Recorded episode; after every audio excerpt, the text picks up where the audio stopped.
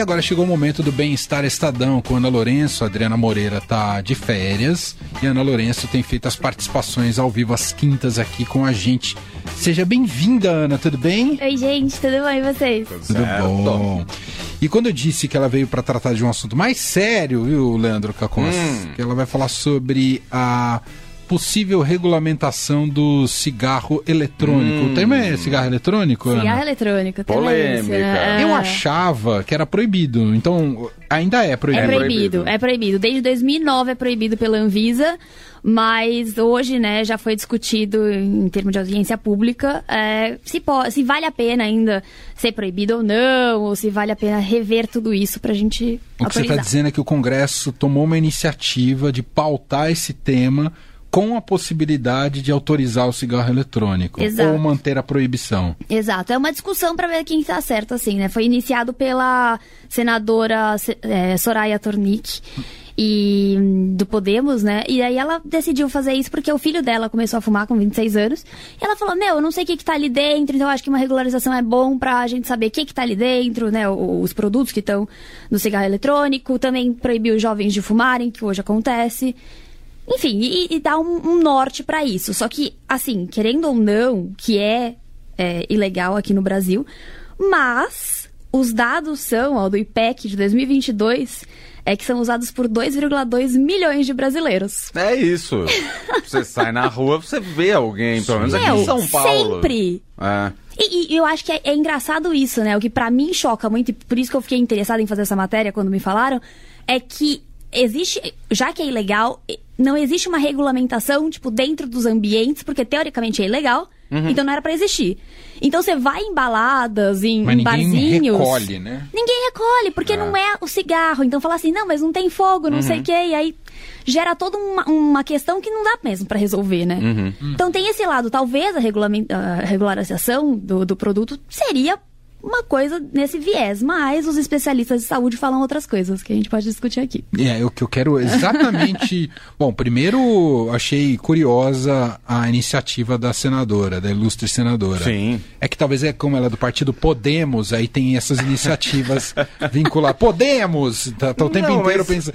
Porque o filho dela fuma e aí ela falou: ah, vou levar isso pra pauta. Foi quase isso. É, eu, eu, eu entrevistei ela, né? Ela falou que ela não sabia o que era no começo e ela era totalmente a priori, assim, era contra total regulamentar. É, só que daí ela viu o filho, via que ele não ia parar, e ela falou assim: bom, então a gente tem que ver o que, que tem ali dentro, ver a quantidade e tal ir para um viés mais desse. Faz sentido. Faz, eu concordo. Né? Uhum. Se é certo ou não, não tô julgando isso, mas que faz sentido, faz. Faz. Porque é o que a Ana disse. O que não você... faz é achar que, o, que a vida do filho tem que pautar o debate ah, público. Não, é, claro que é não. Nesse sentido que eu acho curioso. claro que não. Não, mas tudo bem, ele é um. Aponta, é um microcosmo. Microcosmo ali, de algo que. Que é o que a Ana disse: 2 milhões e tanto de exato, brasileiros que fumam. Exato. E aí é isso que a Ana disse. Você não sabe o que, está dentro ali do, do negócio já que pode ser qualquer Quando coisa. Quando você fala ninguém não sabe o que está dentro, é, quem vende o. É o que? É um líquido, né? Então, são, na verdade, são quatro gerações. A gente está hum. na quarta geração do cigarro eletrônico. Nossa. É, pois é, é, é, longe o bichinho, né? Mas ele foi inventado lá em 1960 nos Estados Unidos. Uhum. Só que não existia tecnologia para isso existir realmente, né? E daí só foi inventado de fato físico em 2003 por um chinês, é, o Hong Li, Hong Li, eu acho que é assim que fala o nome dele. E e ele fez, isso é engraçado também falar, ele fez pra parar o cigarro tradicional, pra parar o uso dele, ajudar ele com. A... Ah, que interessante. Só que ele não parou. e ele começou a fumar os dois, o que é o que acontece com muitos casos. Acontece com muita gente. Eles começaram a fumar os dois assim, ah, um dia ali um de frutinha, outro dia a nicotina de raiz, né? Mas uhum. enfim. Mas enfim, vamos falar das, das quatro gerações. Então a primeira geração era tranquila, imitava um cigarro. A segunda geração era que parecia uma caneta. Sim. Normal, assim. A terceira geração é o chamado vape, Uhum. Que esse, o líquido, então chamam e-líquido. Ali dentro vai várias misturas, é, inclusive a nicotina, é, aromatizante, enfim. E esse ele podia ser mutável. Então, assim, o, o próprio consumidor poderia escolher ali algumas ah, coisas uhum. e poderia inclusive colocar. E aí pode abrir portas para tipo colocar líquido de maconha, colocar líquido de outras coisas que a pessoa, Sim. enfim, pode, pode ir lá. Queira baforar. Exato. E aí agora é a quarta geração, que é o famoso pendrive ou pod, né? Que aí ele já vem pronto não dá para você trocar esse e-líquido, mas existem vários sabores, várias quantidades de, de ingredientes ali, né, digamos, e, e isso vai depender de marca para marca. Mas é mais ou uhum. menos essa ideia, assim. Então, o que, que ela não sabia que estava dentro era desse, ou seja, a terceira geração, que é o vape, que você coloca esse e-líquido. Uhum, uhum. Entendi. Quem compra hoje, como é legal, compra no mercado paralelo, basicamente é isso. Exato. 100% do. Porque provavelmente tá importado pela internet, alguma coisa assim. Exato. Não, e o acesso é fácil. Sinceramente, eu já vi em tabacaria. Ah, assim, inclusive venda é, em lugares é, físicos. Sim. Entendi. Sim. Quer dizer, não é uma pessoa que decide hoje fumar cigarro, não vai ter grande dificuldade de ter acesso a ele. Olha, se a gente sai na rua, né? É. entendi, entendi. Parece um monstro de sete cabeças, às vezes é muito fácil. É. E é mais adotado pelos jovens. Exato. Esse é o grande problema, né? Esse eu acho, eu acho que assim, a discussão da regulamentação realmente é justa e é válida quando a gente fala sobre ter uh, uma. saber mais o que, que vai ali dentro, enfim, produzir por, uma, por uma, é, um público mais velho realmente. Só que a grande questão é que por ter sabores, por ter formatos de bichinhos, coisinhas mais fofinhas, assim, legais, é, os jovens estão adotando. Eu fiz até na matéria uma, uma referência que nos anos 70, 80, né? A gente tinha as propagandas de luxo, né? De sim, carro, do cigarro. Sim. Mas que se você pensar, é uma propaganda claramente destinada para adultos. Porque, tipo, é o carro. Então, a pessoa se espera-se que ela tenha 18 anos, né? Pra ter a mulher, o carro, ter aquele... Era uma tá coisa falando... mais glamourizada. Você tá falando em jovens, você tá falando adolescentes. Eu tô falando adolescente. Ah. A OMS fala que 70% dos jovens usuários dos dispositivos eletrônicos para fumar, que esse é o nome oficial, que é o DEF, né? Uhum. É, estão ali entre os do, é, 12 a 17 anos. Nossa, agora eu entendi a gravidade. 12 Ana. anos. Porque entendeu? quando fala jovens, eu pensei acima de 18. Não, não, não. É adolescentes mesmo. Exato. E a propaganda, né, então, de hoje, se de cigarros eram as propagandas, as novelas, hoje é o TikTok, né? Então, no TikTok você vê que é legal. Então, tem é, vídeo de resenha de pod, tipo, ah, e esse sabor que assim, o sabor não é que é de morango. Chama pod? É, o pod é a. Ah, é por causa do, do tamanho. Exato. Ah. Existe sabor de tipo Nutella, bolo de chocolate, é. chiclete, tipo assim, meu. Basicamente qualquer coisa. Então, para mim é uma, é uma clara chamativa de atenção dos jovens. E Lógico. isso me preocupa bastante, porque até a gente falou com um. É, pneumologista, o pulmão se forma até os 25 anos. Ele está completamente formado aos 25 anos. Uhum. Se antes dele estar tá formado, você já está atacando ali para dentro um monte de coisa que você nem sabe o efeito, porque não foi estudado a fundo, né, uhum. no, no, ser humano, o que, que, você vai fazer? Então, isso é bem preocupante, assim, eu acho, né? Entendi. Bom, hoje então, como você contou pra gente, houve já uma primeira audiência pública, Isso. mas por enquanto está nesse campo, não é que ainda foi apresentado um projeto de lei, não, alguma coisa do tipo, não. ainda ouvindo a sociedade e tal. Vai ser longe, é a Comissão de Assuntos Sociais do Senado, CAS, que fez essa audiência pública, né?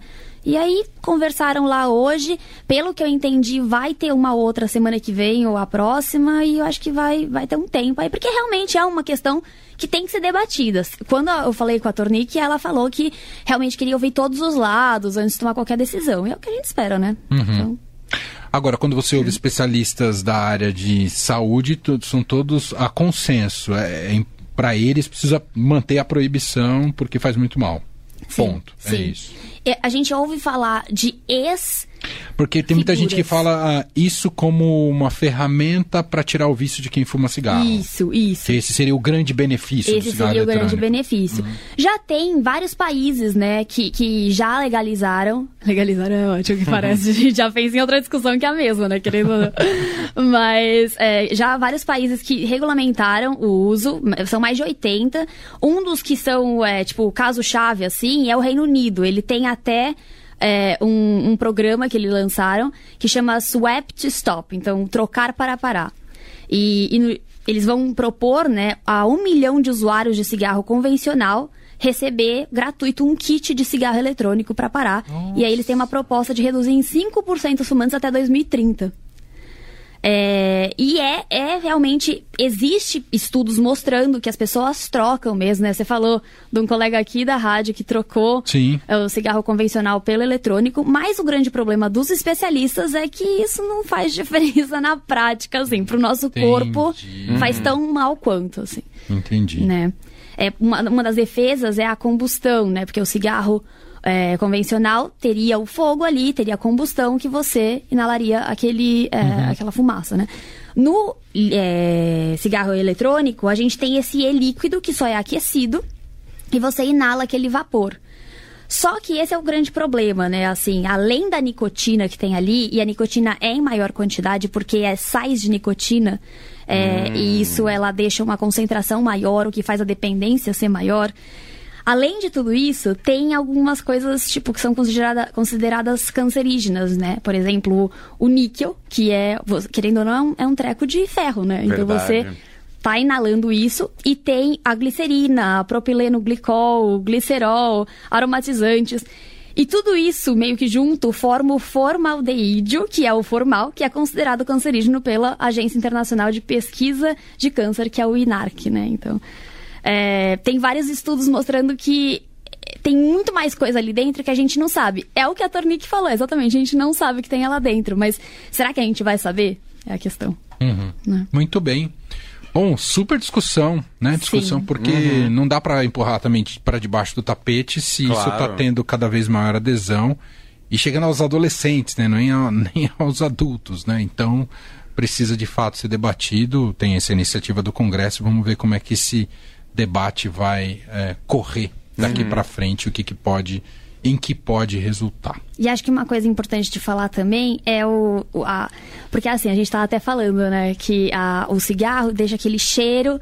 É, e você compra ali um maço e você meio que. Eu acho que é o controle, né? Eu não sei, Lê, você fala aí melhor. Tipo... fala, Leandro. Eu não sei de nada, gente. coloquei, coloquei na luz aqui. mas, mas eu acho que é o controle, né? Tipo, você comprou ali, pô, uma caixinha, tamo bem. Sim. Como o cigarro eletrônico, você compra ele por puff, que chama, né? Que é, seria a baforada. Ah. Então, um de 1.500 baforadas, que seria o menor ali, normalmente nas entrevistas duram dois dias, o que significaria umas 700, 600 tragadas por dia, Nossa. se a gente fizer uma conta rápida. Uhum. Enquanto um maço de cigarro que vem 20 cigarros, e se a pessoa demorar, sei lá, 10 tragadas em cada cigarro, ela daria 200 no máximo, né? É. Uhum. Então, é, é, é triplica quase. É mais, mais é. simples e às vezes as pessoas usam em ambientes internos, Exato. né? O que você tava falando. E, e, é fácil, não tem cheirinho, tipo, dá pra dissipar rapidinho. o fumante de cigarro convencional hoje tem maior dificuldade para encontrar um espaço para fumar, Sim. né? Então. E tem isso, né? O Brasil é as pessoas um. olham feio pra ele. Sim, as pessoas. Ah, é. Eu olho, olho feio pra, pra Vapors também. Vou ser odiada, mas eu, eu olho. Ah. É porque é, é chato. Eu, eu, tenho asma, né? Ah. Então, pra mim, veio aqui aquele cigarro já começa. Ai, meu Deus, vou usar minha bombinha, não dá. não Você consigo. usa outro vape, né? Eu uso outro que abre o pulmão. É, tipo Entendi. Tipo então, mas, tá mas é, tem esse nome, né? É, em vez de, então, também engana. Então, em vez de cigarro, é pod, em vez de fumante, é vapors. Então, tem uma, tem, uma coisinha uma ali. glamorização, né? É, uma é, glamorização, mas que no fundo é a mesma coisa, exatamente. É Muito bem. Excelente tema que você trouxe hoje pra gente. Para quem quiser saber mais, tem a reportagem dela no Estadão. Publica, foi publicada hoje, não foi, Ana? Foi publicada hoje. No estadão.com.br. Pode procurar por lá. E quem quiser acompanhar o Bem-Estar Estadão, o melhor caminho é o Instagram. Confere Meu, o Instagram tá meio mortinho. então não é o melhor ah. caminho. Qual é o melhor caminho? Eu acho que é no Estadão mesmo, assim. Ah, não entendi. Tem. Entendi. Já que você me deixou divulgar a semana passada, eu vou divulgar de novo. Ah, então vamos divulgar o Instagram que não sociais. está mortinho. Lá não tem fumaça. É. Lá não. Só tem um saúde, é. só saúde. É. Todas as matérias que a gente publica. É isso. Tá lá. Todas que a gente publica então no fala, como é que a gente chega nas suas redes? É complicado. Como que era que você falou uh, passado? É arroba Ana, Ana A Lu underline. Isso. Arroba A. É. Ana A Lu. Porque underline. dobra o A, é isso? Isso. Ana Dois A's. Lu, é porque underline. a Ana Lu já tinha, né? Então ah. aí eu peguei dela. Ana Lu, se você estiver escutando e quiser trocar Ô, comigo. Lu. Pô, Ana Lu. Ana Alu Underline e, e, quais são essas redes? Isso é Instagram. Instagram. Eu não tenho nenhuma outra, outra rede, ah, não. Ah, então... ah, porque a gente perde muito tempo é, já, né? Eu é não isso. tenho. Se eu tivesse no Twitter, eu acho que eu ia ser. Agora é X. O X, né? Isso. É. isso. Eu ia ser raivosa também. Instagram eu acho que é mais, mais clean, assim.